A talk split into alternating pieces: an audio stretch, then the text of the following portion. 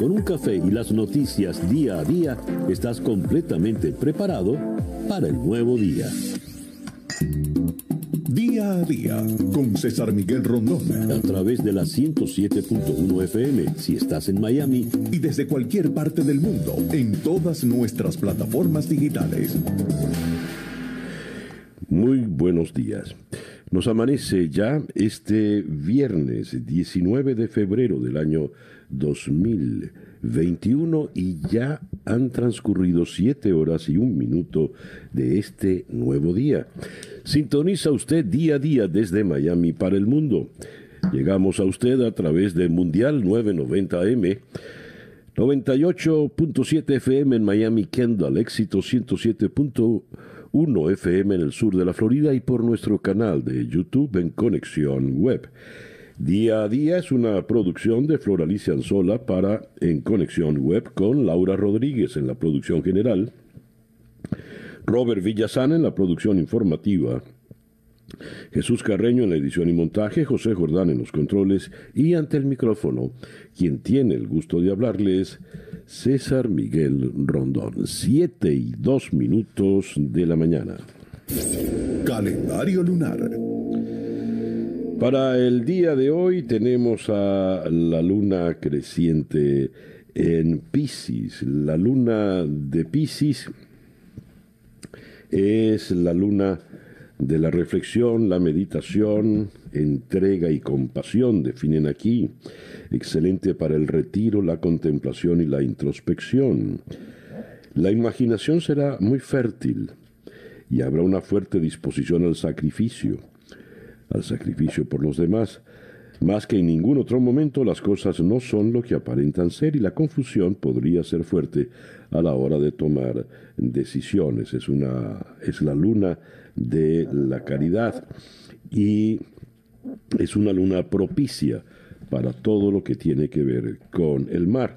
Y en el día de hoy a la 1 y 47 tendremos el cuarto creciente, que es la segunda etapa del ciclo lunar.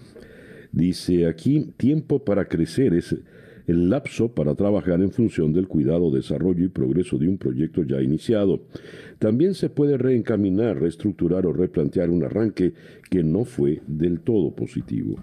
Y esa luna en Pisces estará allá arriba hasta las 10 y 53 minutos de la noche del día domingo, cuando entrará entonces creciente en cáncer. Y una noticia importantísima para el fin de semana. Mañana sábado 20 a las 7 y 52 minutos de la noche se va el Mercurio retrógrado. Aquí aplauden. A las 7 y 52 se va el Mercurio retrógrado. Resumiendo por el día de hoy, Cuarto creciente con la luna en Géminis, Sol, perdón, cuarto creciente con la luna en Pisces, Sol en Pisces, cuando nos, y Mercurio retrogrado, cuando nos amanece este viernes 19 de febrero del año 2021 y que sea este para todos, en cualquier rincón del planeta en que se encuentre, el mejor día posible. Son las 7 y 5 minutos de la mañana. Escuchemos ahora el reporte meteorológico en la voz de Alfredo Finale. Buenos días, Hola, ¿qué tal, César, muy buenos días para ti y para todos los amigos que están en sintonía. Llegó el viernes, febrero 19 del 2021. Viene el fin de semana y viene también algunos cambios en el tiempo local. Primeramente te digo que ayer temperaturas máximas que volvieron a quedar por encima de lo normal para esta época, con valores entre 85 y 86 grados en buena parte del área. Bueno, pues el mapa del tiempo del día de hoy muestra el avance de el nuevo frente. Se extiende desde el noreste de los Estados Unidos, llega incluso hasta Yucatán, pasando sobre nuestro estado. Quiere eso decir que para hoy vamos a estar viendo el incremento de la humedad y del potencial de lluvias alrededor de un 20 a un 30%. De hecho, la jornada de hoy con cielos mayormente nublados en ocasiones y el predominio de cielos parcialmente nublados en buena parte del día. El viento de región sur-suroeste arrastra calor y humedad hacia el área metropolitana. Eso va a estar propiciando que hoy la máxima vuelva a quedar entre 84 a 87 grados Fahrenheit. Y estos vientos de región sur-suroeste alcanzarán en el mar de 10 a 15 nudos, olas de 2 a 3 pies de altura la bahía ligeramente movida. Para este fin de semana condiciones mucho más agradables, menos cálido y tiempo mucho más estable. Hablando de cielos con una mezcla de nubes y sol bajo el potencial de lluvias, temperaturas que van a estar tanto la máxima como la mínima ligeramente por debajo de los valores normales para esta época del año. Yo soy Alfredo Finale y les deseo a todos muy buenos días. Muchísimas gracias, Alfredo. Alfredo Finale es el meteorólogo de nuestra emisora hermana, actualidad 1040 AM en la ciudad de Miami. Las noticias de hoy en Estados Unidos. Comenzamos leyendo la primera página de The Washington Post.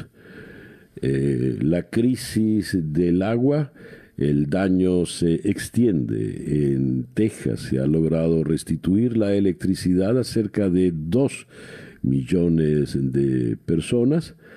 Eh, los estados del sur buscan ayuda federal mientras se mantienen los tiempos, los tiempos de congelamiento. Con relación a Texas, está el escándalo que ha levantado el senador Ted Cruz quien en medio de la crisis terrible decidió pues que no soportaba el frío y se fue a la cálida Cancún, en la península allí de Yucatán, en México.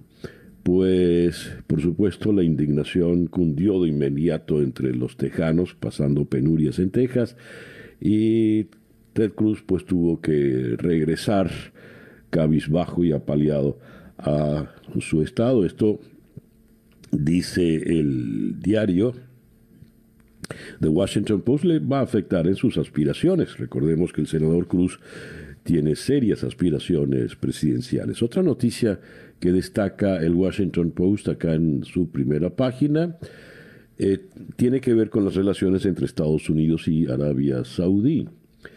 Eh, se promete que van a, hacer público un reporte sobre el asesinato del periodista Jamal Khashoggi. Esto eh, complicaría aún más las relaciones entre Estados Unidos y Arabia Saudí con el príncipe heredero.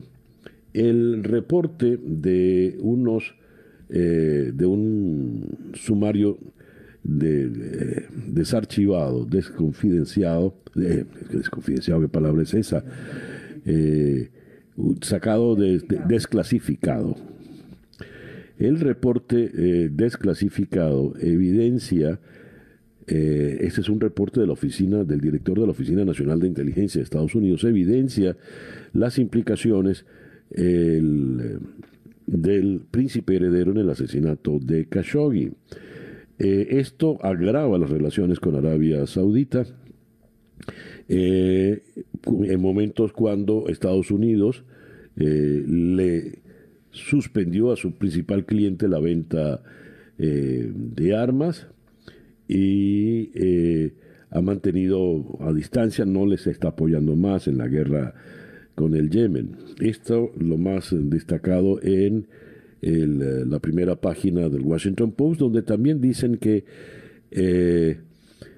aterriza, aquí fíjense aquí, hablando de palabras y de idiomas, el, rover que se posó en Marte, eh, el Perseverance, no aterrizó, como dicen algunos medios, amartizó, se aterriza en el planeta Tierra, como se aluniza en el satélite eh, la Luna. Aquí se evitan complicaciones y ponen la palabra touchdown.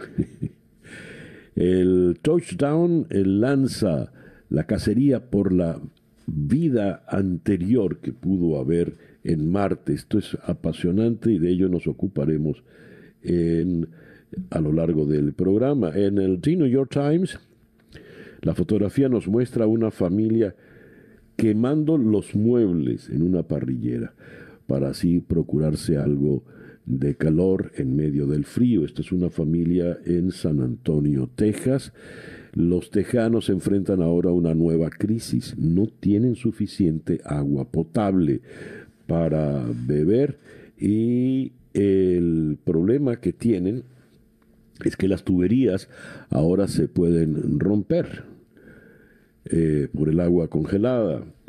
Esta es la situación que tienen. Acá también apelan al touchdown para decir que se posó en la luna el rover Perseverance, en la Tierra, en Marte, perdón, el rover Perseverance, y tenemos la fotografía de un abatido eh, Ted Cruz, vestido muy veraniego, como quien se viste en Cancún, en el aeropuerto de Cancún, alando su carry-on con una máscara, una mascarilla con la bandera de Texas, regresando a su estado luego de eh, haber sido tan, tan, tan criticado. A ver, eh, en otras informaciones que tenemos eh, sobre Estados Unidos, Associated Press informa desde Washington, Joe Biden utilizará su primer gran momento como presidente en el escenario global. La reunión del Grupo de los Siete programada para el viernes para anunciar que Estados Unidos pronto empezará a destinar 4 mil millones de dólares a un programa internacional para impulsar la compra y distribución de la vacuna contra el coronavirus a las naciones pobres, pobres según informaron ayer jueves los funcionarios de la Casa Blanca. Biden también alentará a los socios del G7 para que cumplan sus compromisos con la plataforma COVAX, que es una iniciativa de la Organización Mundial de la Salud para ampliar el acceso a las vacunas, de acuerdo con un funcionario de alto rango del gobierno que habló bajo condición de anonimato para ofrecer un adelanto del anuncio del presidente Biden. En otras informaciones que vienen de Washington, el presidente y los demócratas en el Congreso propusieron ayer una amplia reforma migratoria que ofrecería una ruta de ocho años para naturalizarse a unos 11 millones de personas que viven sin permiso en los Estados Unidos. La iniciativa de ley refleja las prioridades generales para la reforma migratoria que Biden estableció en su primer día en el cargo, incluyendo un incremento en el número de visas, más dinero para procesar las solicitudes de asilo y nueva tecnología en la frontera con México. Sería un cambio radical con respecto a las políticas del gobierno del expresidente Donald Trump y algunas partes probablemente enfrenten la oposición de varios republicanos. Biden ha reconocido que podría aceptar un enfoque más fragmentado si es que se logra conseguir la aprobación de elementos importantes eh, por separado. Tenemos acá que eh, Novavax, esta información viene desde Gatorsburg en Maryland, la compañía de biotecnología Novavax accedió a suministrar 1.100 millones de dosis de su vacuna experimental contra el COVID para uso en más de 190 países de ingresos bajos y medios. La compañía informó ayer que llegó a un acuerdo con la Alianza Mundial para Vacunas e Inmunización para proporcionar las vacunas al mecanismo COVAX, un proyecto encabezado por la Organización Mundial de la Salud y la Coalición para las Innovaciones en la Preparación de Epidemias. También eh, tenemos acá eh, la información sobre la sonda Cabo Cañaveral, Florida, la sonda Perseverance de la NASA atravesó el anaranjado cielo marciano y se posó en la superficie del planeta rojo ayer completando el paso más arriesgado hasta ahora en una misión para traer rocas que podrían responder la pregunta sobre si alguna vez hubo vida en Marte. Los controladores de misión en el laboratorio de propulsión a chorro de la Agencia Espacial en Pasadena, California, celebraron con alivio luego de que recibieron la confirmación de que el explorador de seis ruedas había aterrizado en Marte, que desde hace tiempo ha sido una trampa mortal para los eh, vehículos espaciales. Ahora comienza la asombrosa ciencia, dijo jubiloso Thomas Sorbuken, jefe de la misión científica de la NASA, en conferencia de prensa en la que rompió los documentos del plan de contingencia en caso de un fracaso y los arrojó por encima de sus hombros. El aterrizaje, no el amartizaje, representa la tercera visita a Marte en poco más de una semana. Dos vehículos espaciales de los Emiratos Árabes Unidos y de China ingresaron a la órbita marciana la semana pasada. Son las 7 y 20 minutos de la mañana en día a día. Estas son las noticias de Venezuela. Leo acá, eh, Naciones Unidas demanda el fin a la criminalización de la sociedad civil en Venezuela. Expertos en derechos humanos de Naciones Unidas celebraron la puesta en libertad de cinco directivos y trabajadores humanitarios de la ONG Azul Positivo e instaron a las autoridades venezolanas a poner fin a los continuos ataques e intimidaciones a organizaciones de la sociedad civil y periodistas. Las detenciones y acusaciones penales forman parte de un patrón de criminalización creciente en contra de las organizaciones de la sociedad civil en Venezuela que ya operan dentro de un marco legislativo restrictivo, según dijeron los expertos. Entre esos mecanismos, señalaron, está la Ley contra el Odio de 2017 que restringe el ejercicio del derecho a la libertad de reunión pacífica, asociación y expresión, entre otros. Los expertos denunciaron además que no se han retirado los cargos relacionados con el terrorismo, financiación de terrorismo y blanqueo de capitales impuestos a los cinco integrantes de Azul Positivo liberados el pasado 10 de febrero. A todas estas, Maduro eh, rechaza este pronunciamiento. El canciller de Nicolás Maduro, Jorge Arriaza, difundió difundió un comunicado en el que la administración que representa rechaza la solicitud del grupo de especialistas del Consejo de Derechos Humanos de Naciones Unidas que pidieron la libertad plena para los miembros eh, de Azul Positivo. El documento de la dictadura venezolana Venezuela observa con preocupación la tergiversación evidente en la que este grupo de representantes de los procedimientos especiales ante las averiguaciones judiciales cursadas a la organización no gubernamental Azul Positivo, tras detectarse una práctica de transferencias de recursos en divisas extranjeras a individuos bajo una modalidad financiera no autorizada ni contemplada en las leyes venezolanas. Por otra parte, tenemos acá que eh, el fiscal de la dictadura, Tarek William Saab, acusa a Rafael Ramírez de liderar una red de sobornos. El fiscal general designado, Tarek William Saab, solicitó a Italia la extradición del exministro de Petróleo y expresidente de PDVSA, Rafael Ramírez, a quien acusó además de sembrar la corrupción en la industria petrolera nacional.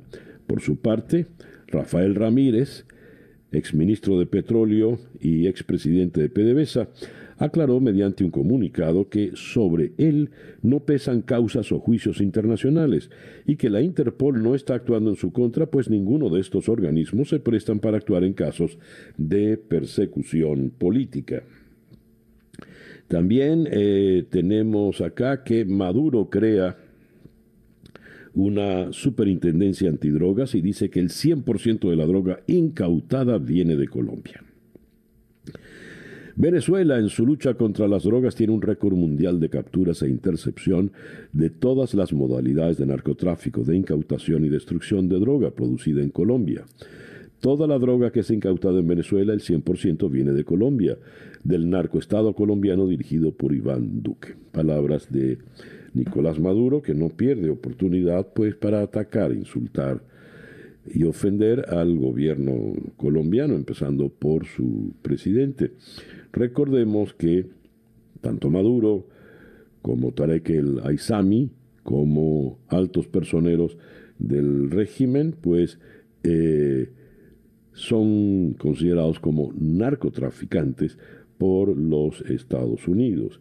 Y eh, Hablando de las agresiones a, Colombia, tengo aquí estas eh, declaraciones del general en jefe, ministro eh, de la Defensa, Padrino López, quien afirma, Iván Duque se ha convertido en un sirviente esclavo del imperialismo. El gobierno colombiano actúa como un gran campamento militar desde donde se asegura se organizan actos terroristas dirigidos por el mandatario colombiano. Un mismo discurso que ya veremos a dónde pretende llegar. Son las 7 y 25 minutos de la mañana acá en Día a Día. Escuchas Día a Día con César Miguel Rondón. Nuestra agenda para el día de hoy, viernes 19 de febrero, vamos a comenzar en Nueva York con el periodista Alejandro Rincón de RCN eh, Colombia. La Fiscalía de Estados Unidos y el FBI investigan al gobernador de Nueva York por las cifras de decesos de COVID en residencias de adultos. De Nueva York bajaremos en la geografía hasta la ciudad de Washington para hablar con Sabrina Rodríguez de Político a propósito del amplio proyecto de ley de inmigración que lleva adelante la Casa Blanca. De Washington seguimos bajando en la geografía para llegar hasta Ciudad de México, donde conversaremos con Erika Guevara Rosas, la directora para las Américas de Amnistía Internacional. La ONG le pide a la Corte Penal eh, Internacional incluir las ejecuciones extrajudiciales en La Vega, Caracas, en el examen preliminar sobre los crímenes de lesa humanidad cometidos en Venezuela. Así que nos ocuparemos de esto en marco de esta discusión eh, que se da con la Asamblea del Consejo de Derechos Humanos de Naciones Unidas. De Ciudad de México seguimos bajando en la geografía para llegar hasta Quito, donde conversaremos con Elías Levy, el director de la agencia EFE en Ecuador, Ecuador promete dar a conocer los resultados oficiales de las elecciones ya este fin de semana. Ya veremos cuál es el ambiente y cuáles son las posibilidades. De Quito subimos en la geografía hasta la ciudad de Washington para conversar con Betilde Muñoz Pogosian, directora de Inclusión Social de la Organización de Estados Americanos. Con ella vamos a conversar a propósito de la situación de los venezolanos eh, migrantes, la expulsión de los venezolanos en Chile, eh, los asesinatos de venezolanos en, eh, en, América del Sur, dos asesinatos en Ecuador, una en Perú, una venezolana asesinada en Ecuador. Y vamos a cerrar nuestra agenda de hoy con Bogotá, donde conversaremos con eh, el periodista Juan Carlos Giraldo. La Jurisdicción Especial para la Paz elevó a 6.402 la cifra de víctimas de falsos positivos, como se conoce en Colombia, a los asesinatos de civiles a manos de militares que los presentaron como guerrilleros muertos en combate. Esa pues nuestra agenda para el día de hoy, viernes 19 de febrero del año 2021. Son las 7 y 28 minutos. El editorial con César Miguel Rondón. Se busca marciano, vivo o muerto. Tal titular, no exento de humor e ironía, viene en el diario El País. Y esto a propósito del rover eh, Perseverance, perseverante, que se posó en el día de ayer en el planeta rojo en la superficie marciana. Este titular a este titular da pie lo que declara la señora, la científica Diana Trujillo. Ella es una joven ingeniero aeroespacial oriunda de Colombia que trabaja en la NASA y es nada menos que la directora de vuelo del Perseverance. Ella ha declarado algo de vida tiene que haber en Marte. La ingeniera aeroespacial colombiana encargada de narrar por primera vez en español el aterrizaje de una nave de la NASA en la superficie del planeta Roja afirma que el objetivo de la misión es encontrar rastros de vida microbiana de hace miles de millones de años. Ayer en nuestro programa de televisión en conexión conversábamos con eh, la doctora en física Alexandra Castro en la ciudad de La Haya, y nos explicaba que por supuesto eh, la idea es colonizar Marte para que sirva de base para futuras generaciones de terrícolas. Y se sospecha que Marte tuvo abundante vida y fue seguramente un planeta, como lo es hoy en la Tierra, con cascadas y agua abundante. Esto, pues, para que el planeta rojo, colonizado por los terrícolas, albergue más posibilidades de vida para estos últimos. De manera pues que la ciencia ficción, aquellas historias de fantasía, empiezan a hacernos cada vez más cercanas. Eso sí, a diferencia de H.G. Wells, no son los marcianos los que nos van a invadir, sino al revés. Y eh, en tiempos de COVID, porque recordarán ustedes que en la novela de Wells, en la Guerra de los Mundos, los marcianos, cuando por fin salen de sus naves espaciales ante el pueblo aterrorizado, ante los terrícolas aterrorizados, empiezan a morir por las bacterias y los virus que empiezan a respirar en la Tierra. Bueno, en esas estamos. Cuando el reloj indica que ya son las 7 y 39 minutos de la mañana acá en día a día. Escuchemos ahora el coronavirus update en la voz de Juan Camilo Gómez. Buenos días, Juan Camilo. Buenos días, César Miguel. Hoy viernes 19 de febrero amanecemos con más de 110 millones de casos de coronavirus en todo el mundo que dejan más de 2.440.000 muertos. En Estados Unidos tenemos 27.9 millones de casos confirmados que dejan más de 493.000 muertos.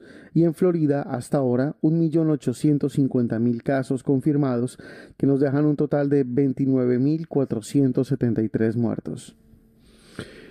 Muchísimas gracias Juan Camilo. Juan Camilo Gómez es nuestro compañero en la emisora hermana Actualidad 1040 AM en la ciudad de Miami. 7 y 40 minutos de la mañana acá en día a día.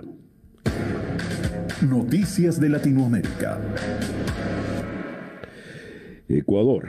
La presidenta del Consejo Nacional Electoral anunció que los resultados oficiales de las elecciones presidenciales se darán a conocer el próximo fin de semana, mientras sigue disputado el segundo lugar para entrar al balotaje entre el ex banquero de derecha Guillermo Lazo y el candidato indígena Yacu Pérez.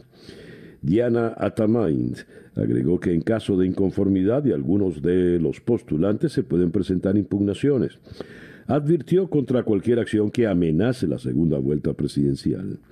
No vamos a permitir que se ponga en riesgo la elección de las autoridades el 11 de abril y la posesión el 14 y 24 de mayo de asambleístas y presidente, manifestó la presidenta de la, del Consejo Nacional Electoral en la ciudad de Quito. Rechazan presión sobre las fiscalías de Ecuador y Colombia en el caso Uriel.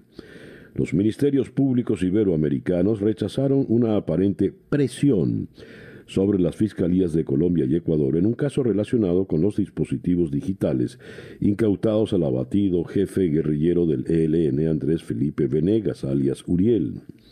En un manifiesto difundido por redes sociales, por la Fiscalía de Ecuador, la Asociación Iberoamericana de Ministerios Públicos dice rechazar la presión contra estas instituciones y defienden la autonomía de las fiscalías de la región, sin aclarar, sin aclarar de qué presiones se trata exactamente.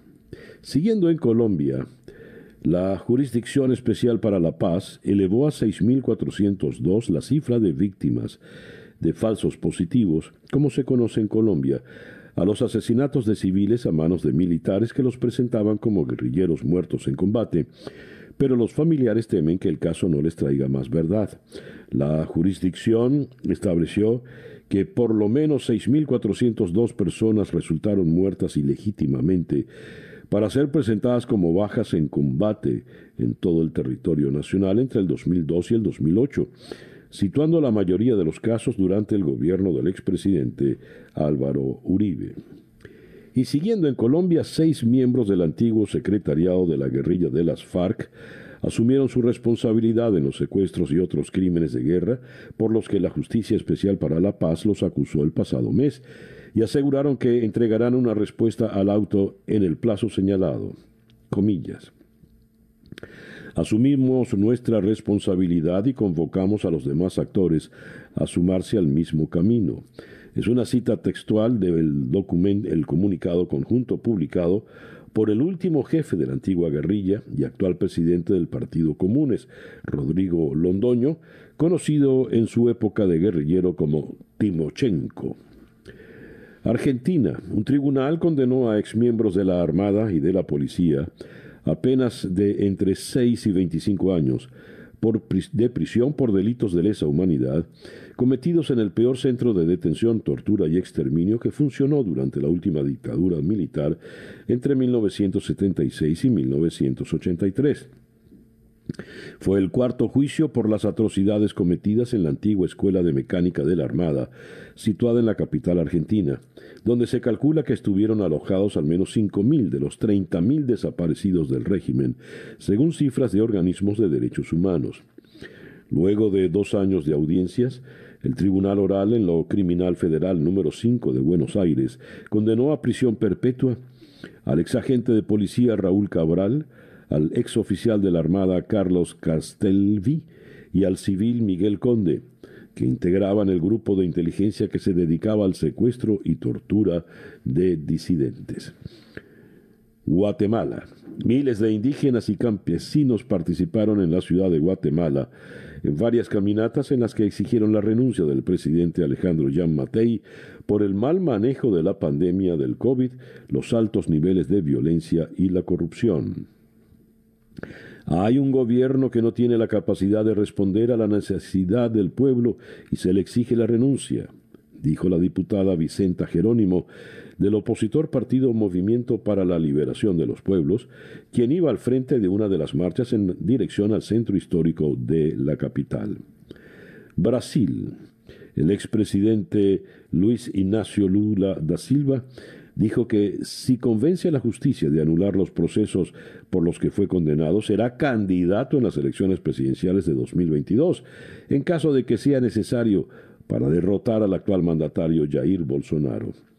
Yo ya fui presidente y para hacerlo de nuevo es necesario que haya un motivo mayor. Si es necesario que dispute las elecciones para derrotar al bolsonarismo, no tengan dudas de que estaré a disposición. Cita textual, obviamente.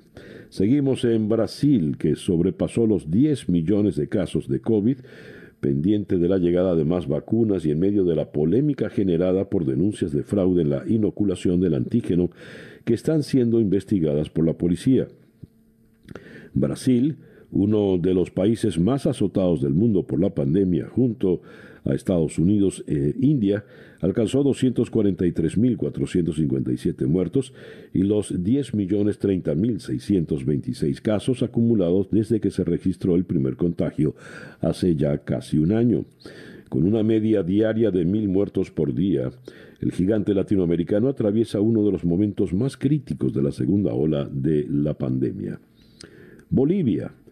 Trabajadores de la salud declararon un paro nacional en rechazo a una ley de emergencia sanitaria mientras descienden lentamente los contagios del nuevo coronavirus tras un rebrote en Bolivia. La ley fue promulgada por el presidente Luis Arce y se conoció mediante su publicación en Gaceta Oficial. En tanto, su gobierno intenta paliar la pandemia con más de 15 toneladas de medicamentos traídos desde India mientras se espera la llegada de vacunas. México. El presidente Andrés Manuel López Obrador hizo un llamamiento a todos los mexicanos para que ahorren energía por las noches con el fin de terminar de solucionar cuanto antes los problemas de desabasto de combustible provocados por el corte de suministro de gas desde Texas debido a la ola de frío. Ya son las 7 y 47, no, acaba de cambiar el reloj, son las 7 y 48 minutos de la mañana acá en día a día. La información del mundo día a día. Italia. El primer ministro Mario Draghi logró la investidura de su gobierno tras obtener la confianza en la Cámara de los Diputados y desde ya se concentrará en gestionar la pandemia de coronavirus en el país y en diseñar reformas que impulsen su débil crecimiento. La investidura se daba por descontada, pues su ejecutivo cuenta con el apoyo casi unánime del Parlamento con excepción de la ultraderechista Hermanos de Italia, pero era interesante saber si todos los diputados del movimiento Cinco Estrellas le secundaban después de que 15 senadores se expresaran el miércoles en contra, lo que les va a suponer la expulsión según la formación anticasta. Georgia. Crisis política. Dimite el primer ministro Giorgi Gajaria tras rechazar el intento de arrestar al líder de la oposición. Otro paso más en la crisis política en Georgia. El primer ministro del país del Cáucaso ha anunciado su dimisión en rechazo a una orden judicial que dictó el miércoles el arresto del líder del principal partido opositor, Nikamelia, presidente del Movimiento Nacional Unido, acusado de organizar violencia masiva durante las protestas antigubernamentales de hace dos años. Gajaria en el cargo desde 2019, ha declarado que la detención del opositor podría derivar en una mayor inestabilidad y amenazar el bienestar de la ciudadanía de, Georgia, un pequeño país de 3.700.000 habitantes que desde el pasado mes de octubre se ha visto sacudido por la agitación política después de que los partidos opositores se negaran a reconocer los resultados en las elecciones parlamentarias y rechazan ocupar sus escaños. Francia el ex secretario de Estado George Strong fue condenado en apelación a tres años de cárcel firme por violación y agresión sexual. Tron, de 63 años, había sido denunciado en 2011 por dos antiguas empleadas de la alcaldía de Draveil, un suburbio al sur de París, del que es alcalde desde 1995. Las mujeres describieron gestos inapropiados de su parte y agresiones sexuales cometidas entre 2007 y 2010 bajo el pretexto de sesiones de reflexología. Pero la Corte de París solo lo declaró culpable por uno de los casos. Su condena se produce en un momento en el que Francia se enfrenta a una oleada de denuncias de agresiones sexuales que ha empujado al gobierno a prometer leyes más duras para proteger a las víctimas y castigar a los agresores. Bielorrusia, nuevo varapalo del régimen a los medios de comunicación independientes. En plena oleada de registros de las fuerzas de seguridad a domicilios de informadores y activistas de derechos humanos, un tribunal de Minsk ha condenado a las periodistas Ekaterina Bakhvalova y Daria Chultsova a dos años de prisión por organizar eventos públicos destinados a alterar el orden civil. Las dos reporteras del canal polaco Belsat, dirigido a la audiencia bielorrusa, bielorrusa y de corte opositor, fueron arrestadas el pasado 15 de noviembre en Minsk mientras cubrían en directo una protesta contra el líder autoritario Alexander Lukashenko, y en repulsa de la muerte bajo custodia de una joven. Desde entonces, Bakhvalova y Chulsova, de 27 y 23 años respectivamente, estaban en prisión preventiva. Las organizaciones de derechos civiles y de libertad de prensa han exigido la liberación de las dos periodistas declaradas presas políticas. España los altercados han regresado a las calles catalanas por tercera noche consecutiva en el contexto de las manifestaciones para pedir la libertad del rapero Pablo Hasél, encarcelado el martes. En Barcelona, unas 500 personas se han concentrado delante del Departamento de Interior, donde han empezado algunos lanzamientos a la línea policial.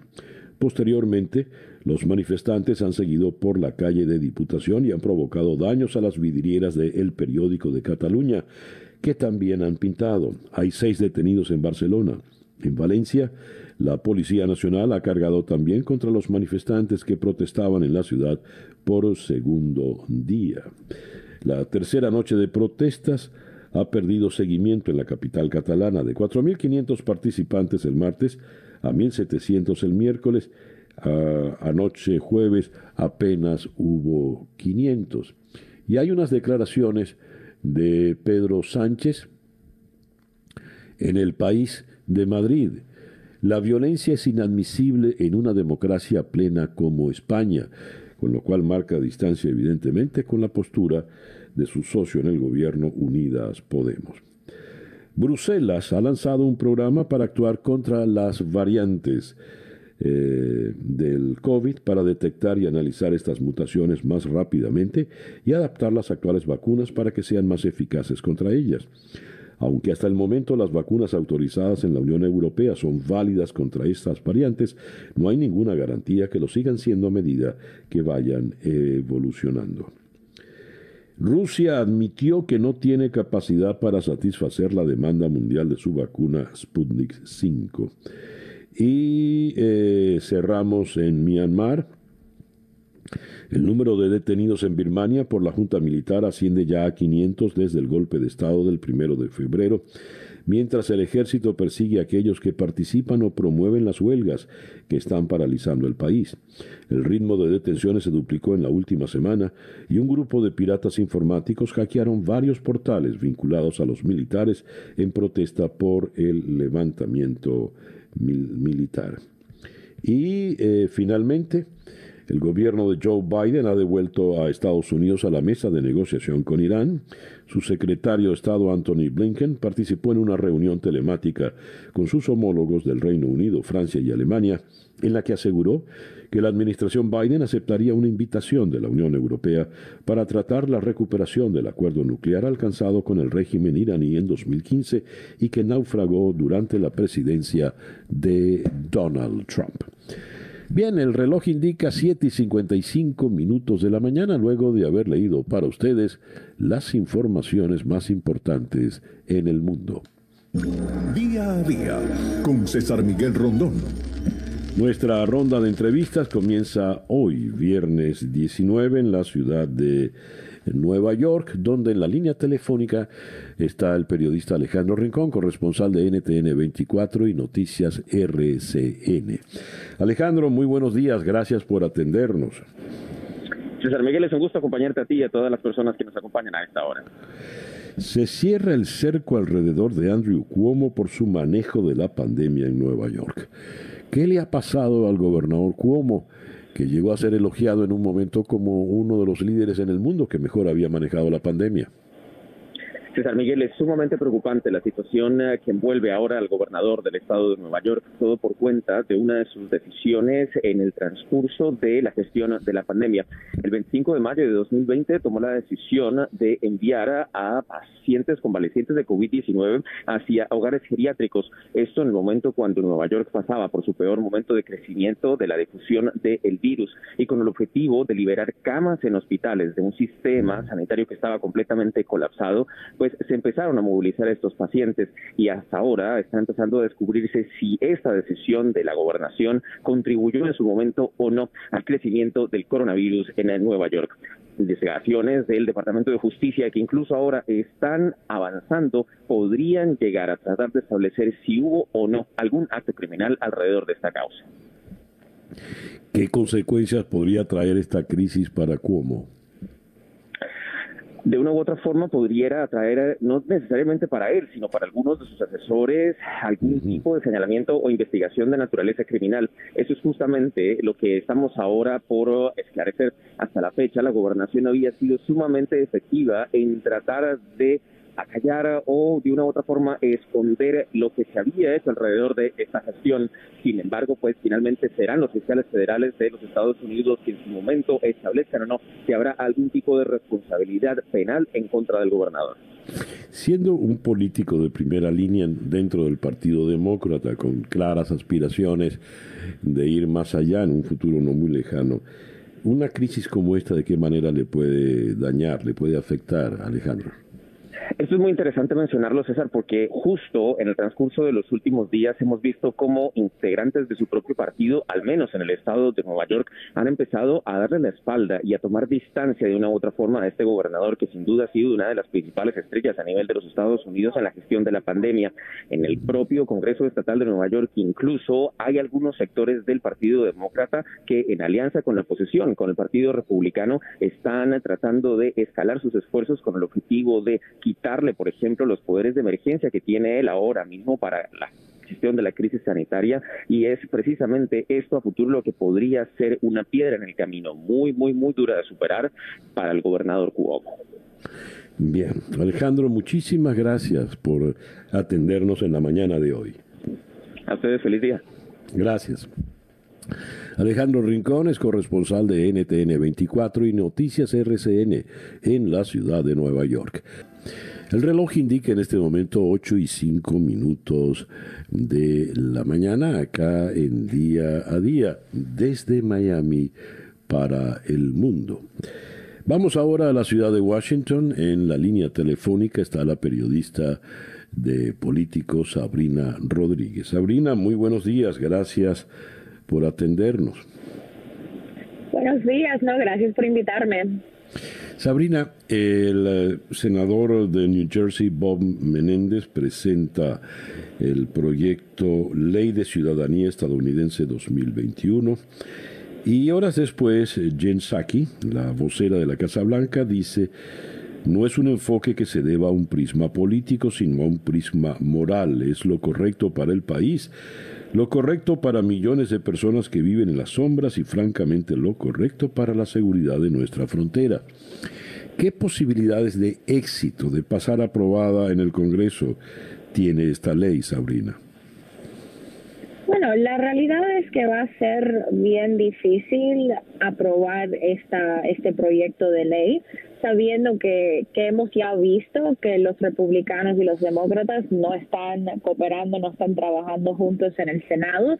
El proyecto presentado ayer tiene gran apoyo de los demócratas, pero no hemos visto ni un republicano decir que lo aprobaría y eso complicaría el esfuerzo en el Senado.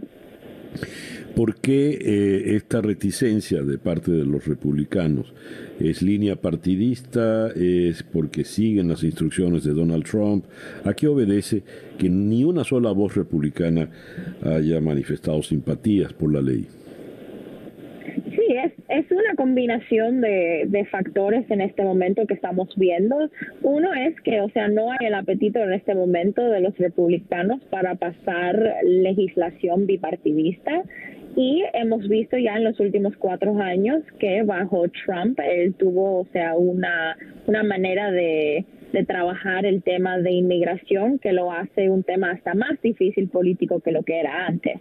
Pero lo que hemos visto es las personas en el Senado, por ejemplo, como el senador Lindsey Graham, el senador Marco Rubio, que estuvieron muy involucrados en este tema anteriormente, ya no tienen esa ese esfuerzo, ya no tienen ganas de, o sea, ayudar y trabajar en, en una manera bipartidista. Entonces eso complica es la parte de, de de verdad pasar una reforma migratoria.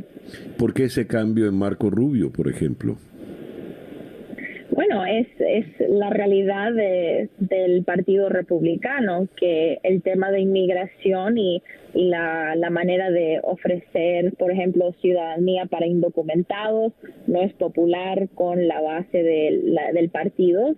Igual vimos bajo Trump un enfoque tan grande en el muro y en seguridad fronteriza que o sea, ofrecer y trabajar con los demócratas en, un, en una propuesta que, o sea, es bastante progresista la que se anunció ayer, sería difícil, o sea, venderlo a los votantes republicanos. Entonces, ¿qué puede ocurrir, Sabrina? Bueno, lo que se está enfocando ahora es, o sea, Biden y la Casa Blanca y los demócratas están, o sea, hablando mucho de esta propuesta y de verdad hasta quieren hacer el esfuerzo para aprobar esta reforma migratoria, pero saben que hay límites con una propuesta tan grande. Entonces, están viendo otras maneras de pasar partes de esta reforma migratoria en otras maneras. Por ejemplo, están hablando de pueden hacer pasar, o sea, una, un camino a ciudadanía para indocumentados, uh, para, vamos a decir, 5 millones primero, para 4 millones, y entonces de ahí hacer por pedazos, que hacerlo, la, la gran propuesta es lo más yeah. difícil. Y si se fragmenta, si se va llevando así por pedazos, como dices, Sabrina, ¿cuánto tiempo podría llevarse esto? Bueno, la esperanza de los demócratas es poder hacerlo este año, porque ya cuando llegamos a un año de, de, elecciones, en el 2022, se complica. Entonces vamos a ver en el próximo mes, mes y medio, si en la Cámara de Representantes van moviendo el, estos, estas legislaciones para poder al final aprobarlo. Ya. Sabrina, muchísimas gracias por atendernos en la mañana de hoy. Sí, muchas gracias. Sabrina Rodríguez, eh, periodista de inmigración en político desde la ciudad de Washington. 8 y 10 minutos de la mañana caen día a día desde Miami para el mundo. Día a día. Leo este documento de eh, Amnistía Internacional. En una nueva investigación de fuentes abiertas, Venezuela, impunidad ante letal política de control social, que recogió evidencias verificadas por su laboratorio de evidencias de crisis. Amnistía Internacional considera las muertes de al menos 14 hombres en el área de La Vega, en la ciudad de Caracas, entre el 6 y 9 de enero de 2021 como probables ejecuciones extrajudiciales y llama a que la Fiscalía de la Corte Penal Internacional incluya estos hechos en su examen preliminar sobre los crímenes de lesa humanidad que hayan ocurrido en Venezuela. Leído esto, vamos hasta Ciudad de México, donde en la línea telefónica está Erika Guevara Rosas, la directora para las Américas, precisamente de Amnistía Internacional. Erika, muy buenos días, gracias por atendernos. Buenos días, César. Muchas gracias a ustedes por el espacio. Erika, eh, a ver, ¿qué ocurrió entre el 6 y el 9 de enero de este año en la populosa parroquia de La Vega, en la ciudad de Caracas? Mira, César, llevamos ya eh, algunas semanas haciendo esta investigación, utilizando diversos métodos eh, de fuentes abiertas. Hemos también podido consultar a expertos forenses independientes con todo el material que le ha sido llegar a la, a la organización, que incluye eh, imágenes fotográficas y videográficas sobre la situación, así como algunos testimonios que han sido recolectados por organizaciones de derechos humanos eh, en, en, Venezuela. Y lo que hemos podido constatar a través de la verificación de toda esta información es que en efecto eh, por lo menos 14 personas en el área de La Vega en Caracas entre el 6 y el 9 de enero de 2021 habrían sido sujetas de ejecuciones extrajudiciales en manos de las fuerzas de seguridad bolivarianas eh, venezolanas que incluye a la Fuerza de Acción Especiales y otros cuerpos de la Policía Nacional Bolivariana. ¿A qué obedecen estas eh, ejecuciones extrajudiciales, Erika? Bueno, en la opinión de Amnistía Internacional y dada la experiencia que tenemos de varios años haciendo investigación, lo que hemos podido verificar en estos eh, acontecimientos específicos en la, en, la Vega, en Caracas, es un patrón muy similar a lo que hemos visto en otras ocasiones, un patrón de ejecuciones extrajudiciales en contra de personas, sobre todo jóvenes, hombres jóvenes, en, eh, en contextos, en comunidades eh, en situación de pobreza. Lamentablemente este no es un caso aislado, es un caso que repite muchos de los patrones. En el caso particular de la parroquia de La Vega, ya desde el 6 de enero eh, los vecinos de esta zona habían denunciado la presencia policial, pero dos días después, es decir, el 8 de enero, con toda la información eh, que hemos podido accesar, podemos constatar que se desplegaron alrededor de 650 funcionarios de las fuerzas de seguridad venezolanas, supuestamente eh, eh, en un enfrentamiento entre bandas armadas y la policía. Lo cierto es que tanto las organizaciones de derechos humanos y residentes de La Vega han negado que las muertes han sido el resultado del enfrentamiento y aseguran que en realidad fueron en su mayoría ejecuciones extrajudiciales. La información forense que tenemos, pudimos accesar a imágenes que presuntamente pertenecen a 14 de las personas fallecidas en La Vega, entre ellas dos eh, adolescentes de 17 años y un patólogo forense externo independiente verificó los detalles de las lesiones, confirmando que siete cuerpos tenían heridas de bala del corazón, otros dos cuerpos tenían un único impacto de bala inmediatamente sobre el corazón y dos cuerpos tenían una sola herida de bala en la cabeza. Eso quiere decir que se trata de por la ubicación y el número de heridas de bala en los cuerpos de las víctimas en La Vega, eh, a que hacen menos creíble que la versión oficial de esta, de que estas muertes se produjeron en un enfrentamiento con fuego cruzado y no existe información sobre la muerte o lesión de algún funcionario policial. Mm. Sí, fueron disparos a matar, evidentemente. Ahora, Erika, ¿qué esperan ustedes de la Fiscalía de la Corte Penal Internacional que ha sido un tanto lenta, por decirlo de una manera suave, eh, con el tratamiento de, las, de los casos venezolanos? Pues, bueno, primero decir por qué le estamos haciendo el llamado a la Fiscalía de la Corte Penal. ¿no?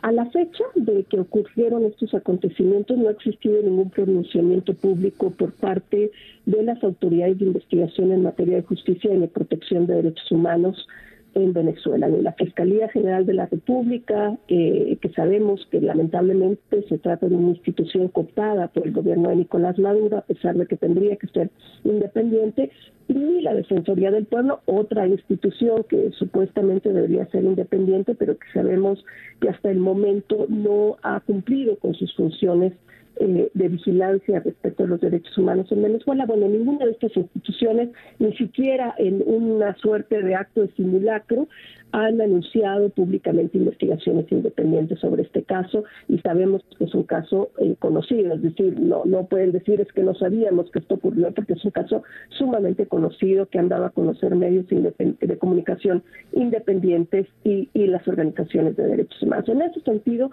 para Amnistía Internacional, queda claro que no existe una independencia en los órganos de justicia en Venezuela y los órganos de investigación y por ende estamos eh, eh, solicitando que la Fiscalía de la Corte Penal Internacional sobre la situación de Venezuela pueda incluir estos hechos y otros potenciales ejecuciones extrajudiciales que se pudieran estar cometiendo en este momento en su examen preliminar sobre Venezuela. Efectivamente, la Fiscalía de la Corte Penal Internacional toma su tiempo para poder establecer su competencia frente a situaciones, pero creemos que este es el momento de acelerar precisamente esa evaluación debido a que no hay otros medios de investigación y de justicia para las víctimas en Venezuela. Erika, muchísimas gracias por atendernos en esta mañana. Muchas gracias a ustedes, César. Erika Guevara Rosas es la directora para las Américas de Amnistía Internacional. Nos habló desde Ciudad de México. Son las 8 y 21 minutos de la mañana. Tenemos que irnos de aquí así sea la última cosa que hagamos, decía parte de la letra. Y quizá eso sea lo que dice una persona desesperada en su país, agobiado por las circunstancias, agobiada por las circunstancias, no ve por venir en su país y entonces tiene que emigrar. Pero emigrar es difícil, hacerse vida en otro lugar es difícil. Se estima que más de 5 millones y medio de venezolanos han migrado por la crisis política, social y económica en Venezuela, y algunos no la han pasado nada bien en el exterior. Leo esta noticia publicada ayer en el Nacional, en Caracas.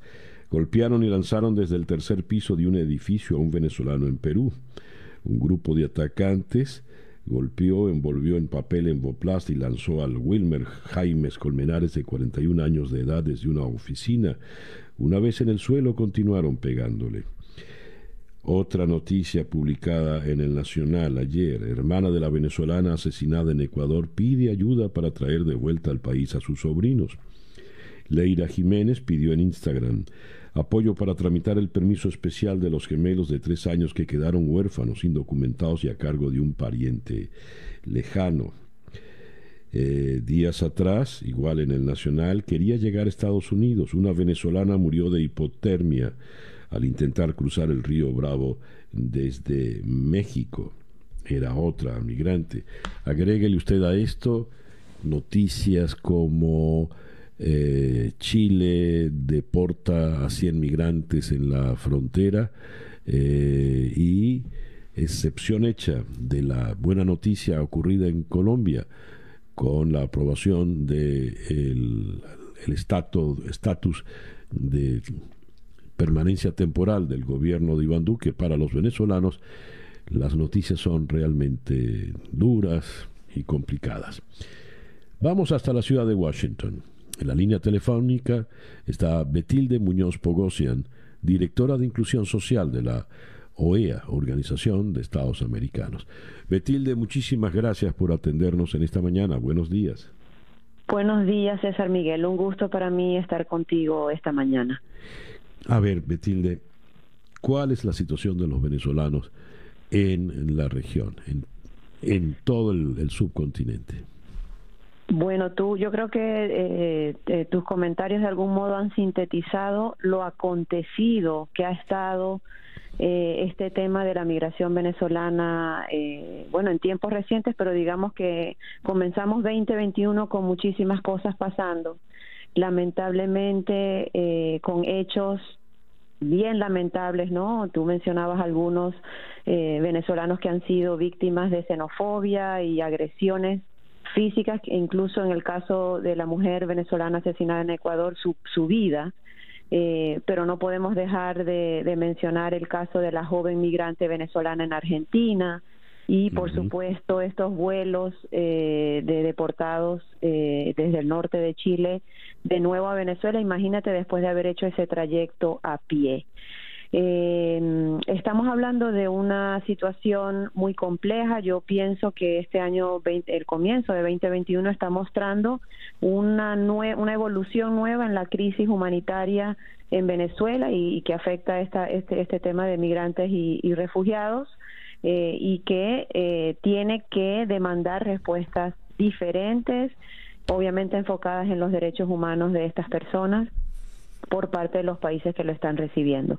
Y hemos visto algunas respuestas muy positivas. El estatus de protección temporal en Colombia, aprobado por el presidente Duque, pero no tampoco podemos dejar de mencionar la aprobación de la, de la medida de deportación diferida aprobada en Estados Unidos el 20, el 20 de enero realmente, ¿no? El 19 de enero, la noche antes de salir de la presidencia el anterior presidente Trump, que son medidas positivas porque garantizan protección a estas personas, eh, pero eh, digamos eh, es insuficiente comparado con las necesidades que los venezolanos están enfrentando en los países receptores.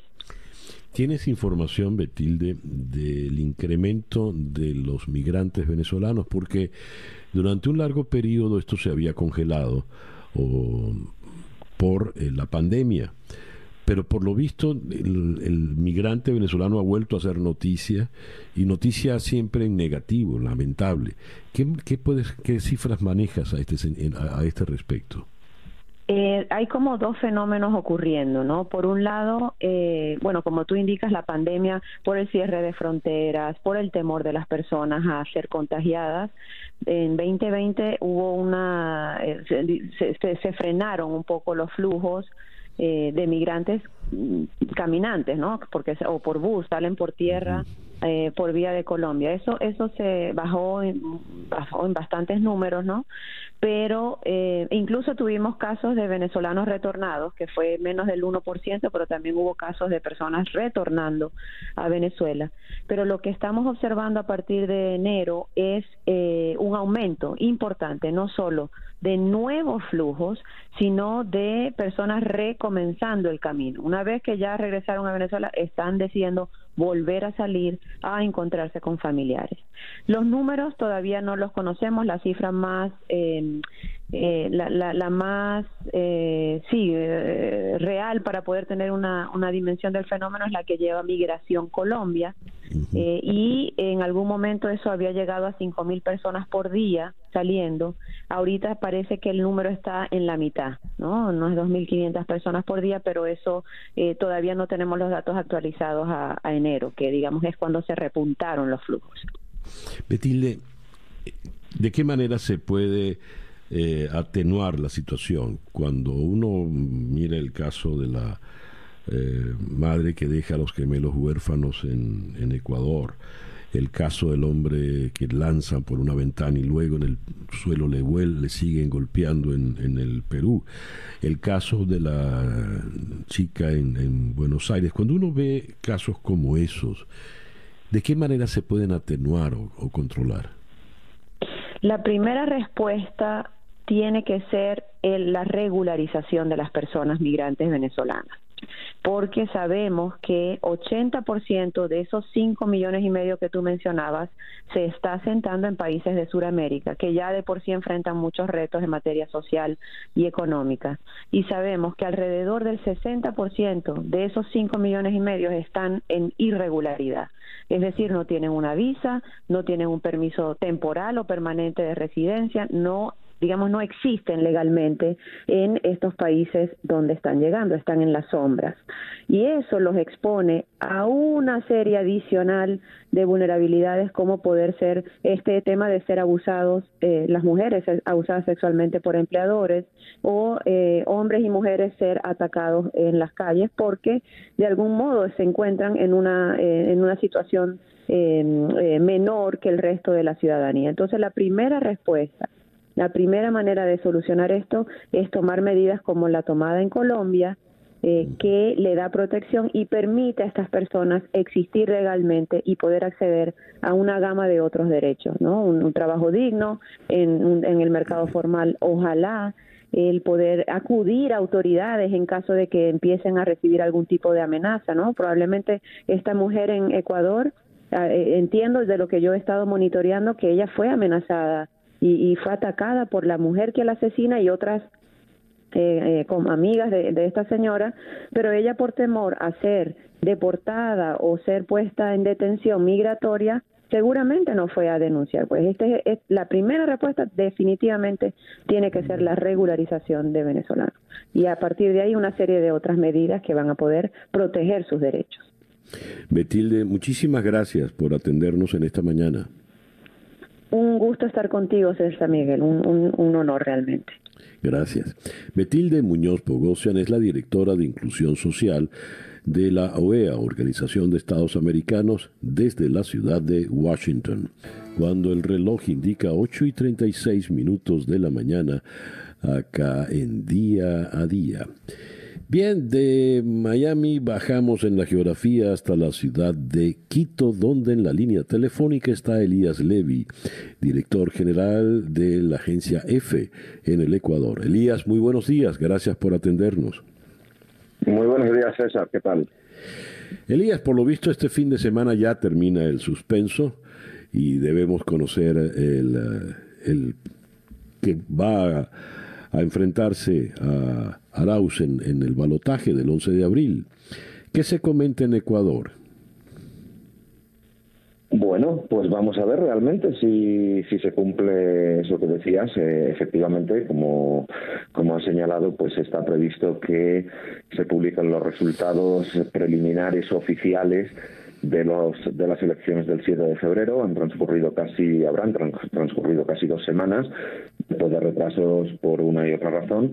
En definitiva eh, básicamente con el conocimiento de esos resultados se abre también un periodo de reclamación legal para que los candidatos puedan apelar los resultados y yo supongo por lo que hemos visto estas estos últimos diez días es que es que vamos a ver al candidato indigenista eh, Yacu Pérez presentar toda una serie de de eh, reclamaciones y apelaciones para que se abran las urnas y se cumpla aquel acuerdo que se alcanzó el viernes y que en definitiva pues no fue llevado a cabo.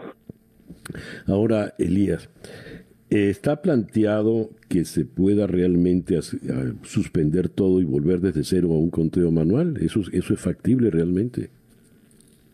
esa, es, la gran cuestión, César, que eh, estamos hablando de 5 millones eh, largos de votos o sea, un 50% de los votos. Imagínate si estamos a dos semanas y estamos terminando de contar, ya quedan unas poquitas actas, sobre todo las, las del extranjero, que precisamente no habían podido llegar por el mal tiempo que estáis teniendo ahí en, Estados Unidos. Y, eh, y entonces eh, habría que contar la mitad, echemos cálculos, sería otra semana. Ayer eh, tuvimos una reunión con la con la directora del Consejo Nacional Electoral y nos decía que ella no va a permitir en ningún caso que se alargue más o que se prolongue el calendario electoral. Pero bueno, habrá que ver si deciden, porque con tan cinco millones y medio de votos no se hace de la noche a la mañana, ¿sabes? Y eh, ya el mes de febrero está prácticamente de salida, ¿no? Le quedaría muy poco tiempo.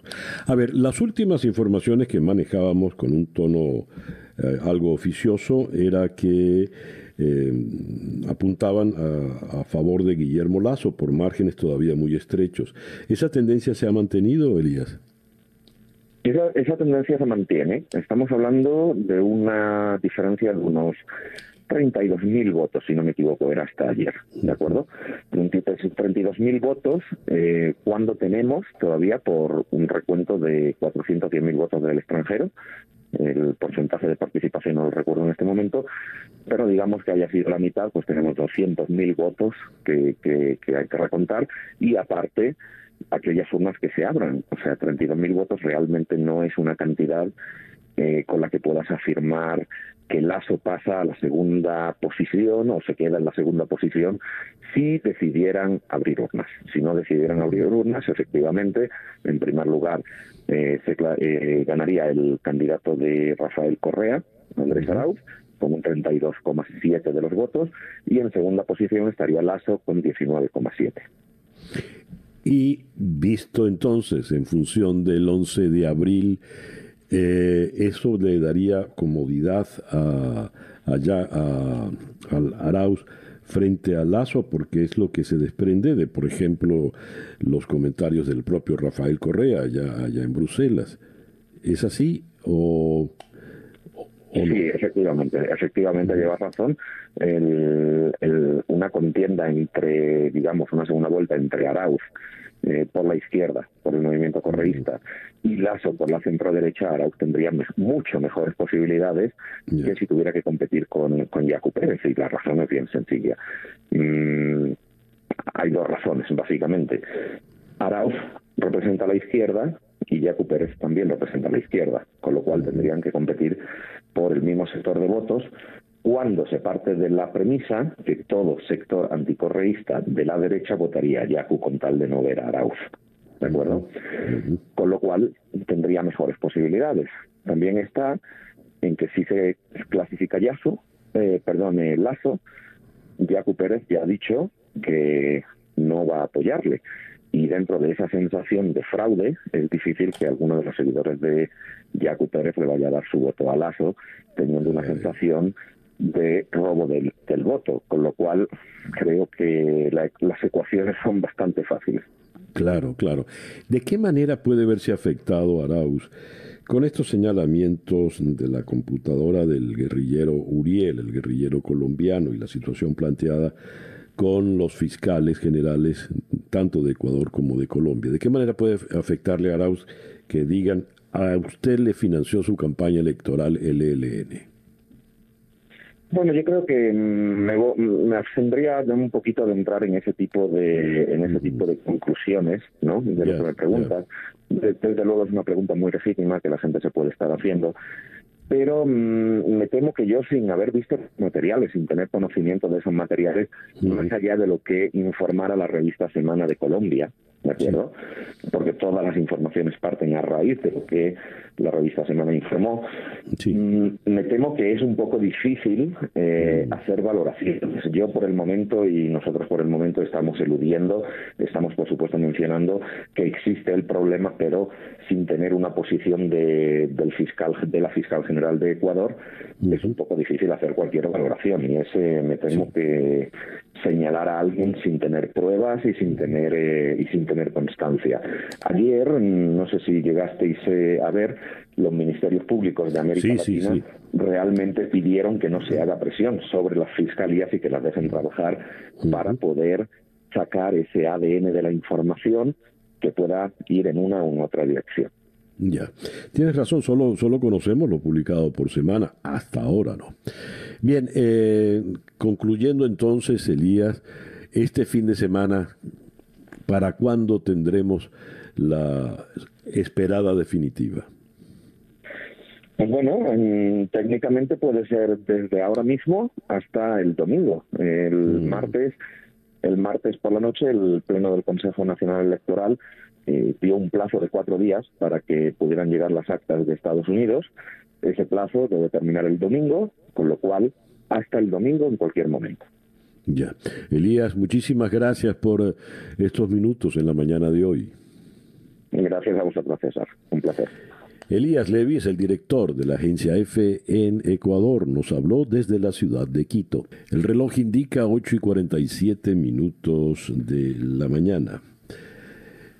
La Justicia de Paz de Colombia reveló ayer que 6.402 civiles fueron ejecutados por agentes del Estado y hechos pasar por guerrilleros muertos en combate durante el prolongado conflicto armado en el país.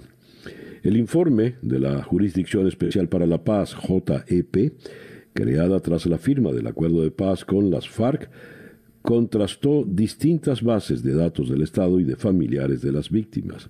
La JEP dio un plazo de 15 días hábiles a los familiares y a la Procuraduría para presentar observaciones sobre el documento. Y aunque no es una cifra definitiva, porque la investigación continúa en curso, es casi el triple de la reportada por la Fiscalía de 2.248 víctimas entre 1988 y 2014. ¿Qué consecuencias puede traer esta, este informe de la Jurisdicción Especial para la Paz en Colombia? Vamos a la ciudad de Bogotá, donde en la línea telefónica está el editor judicial de Red Más Noticias, Juan Carlos Giraldo. Juan Carlos, buenos días, gracias por atendernos en esta mañana. César, eh, buenos días, gracias a usted por la invitación, a su distinguida audiencia de equipo de trabajo, un saludo. A ver, eh, Juan Carlos, ¿qué significa este, este informe de la JEP? ¿Qué consecuencias puede traer? Bueno, esto es eh, en primer eh, orden de ideas, no se trata de una investigación propiamente hecha por la JEP, es un análisis de una recopilación de información y de datos tanto de la Fiscalía colombiana, como ya lo anunciaba usted, como de diferentes ONG e incluso otras entidades del Estado, como el Centro de Memoria Histórica. Además de eso, la JEP ha escuchado los testimonios de varias de las personas involucradas en el conflicto armado dentro de esos agentes del Estado, incluso oficiales de alto rango del ejército.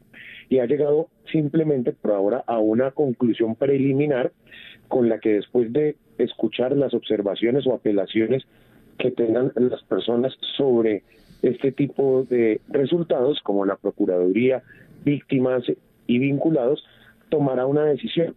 Lo cierto es que van a haber decisiones que afecten directamente a agentes del Estado y oficiales de alto rango. Yo podría anticiparle en este momento, César, a usted y a su audiencia que la JEP ya tiene listo el escrito de imputación por falsos positivos, como se le conocen a las eh, ejecuciones extrajudiciales de Soacha, una ciudad cercana a Bogotá, contra soldados y altos oficiales del ejército y en particular contra la Brigada Móvil 15 y el Batallón de la Popa, entre ellos contra quien fuera su comandante para la época de los hechos. Eso es lo que viene ahora. Viene una imputación de cargos muy fuerte contra estas personas, que es la manera oficial en la que agentes del Estado quedan ya vinculados por hechos cometidos ilegalmente dentro del conflicto armado. Ahora, hay que decir pues que hay un, una diferencia de 4.154 casos víctimas de falsos positivos con relación a lo que había reportado en principio la Fiscalía. Sí, es que la diferencia es importante, casi triplica la, la relación. Ahora, políticamente hablando, esto tiene su salpicadero, ¿verdad? Porque, eh, por ejemplo, ya el presidente, expresidente Álvaro Uribe se ha visto obligado a, a reaccionar. No hay un solo militar que pueda decir que recibió de mi parte mal ejemplo o indebida insinuación y creo ser uno de los colombianos que como gobernador y presidente más ha hablado con integrantes de las Fuerzas Armadas. Esa es una declaración de ayer del expresidente. Salpicado, eh, Uribe, evidentemente también se ve afectado el presidente Duque. ¿Qué nos puedes comentar al respecto, Juan Carlos? Sí, una de las eh, determinaciones del Tribunal de la Justicia Especial para la Paz es que se van a centrar en estudiar e investigar concretamente lo ocurrido entre el año 2002 y el año 2008, que es allí en donde se habrían presentado, entre el año 2000, perdón, y el año 2008, es allí donde se habrían presentado por lo menos el 70% o más de estos eh, falsos positivos o ejecuciones extrajudiciales. Es decir, el periodo de mandato del expresidente Álvaro Uribe Vélez. Pero eso también abarca a quien fuera su ministro de Defensa y posteriormente presidente de la República, Juan Manuel Santos, que para la época, como les digo, era el ministro de Defensa.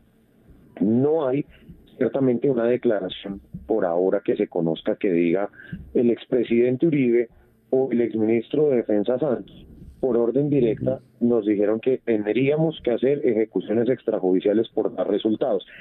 Concretamente y específicamente así no se conoce, pero le voy a poner dos ejemplos. Por ejemplo, está la confesión del coronel en retiro ya Gabriel de Jesús Rincón Amado, ante la JEP en una audiencia de carácter en principio que fue reservada, pero con presencia de víctimas, dijo que existía una directriz por quien fuera el comandante del ejército de la época y comandante de los diferentes batallones, la cual les decían que querían litros de sangre, tanques de sangre y no capturas, que no podían pasar dos o tres días sin que, sin que existiera un combate en el que se reportaran bajas. Esa es una. El otro ejemplo es el de el caso del coronel en retiro polémico porque además ha sido investigado por hechos de corrupción Robinson González del Río, que en una entrevista que incluso me dio a mí hace unos 6, 7 años, dijo que la orden era ríos de sangre, ríos de sangre.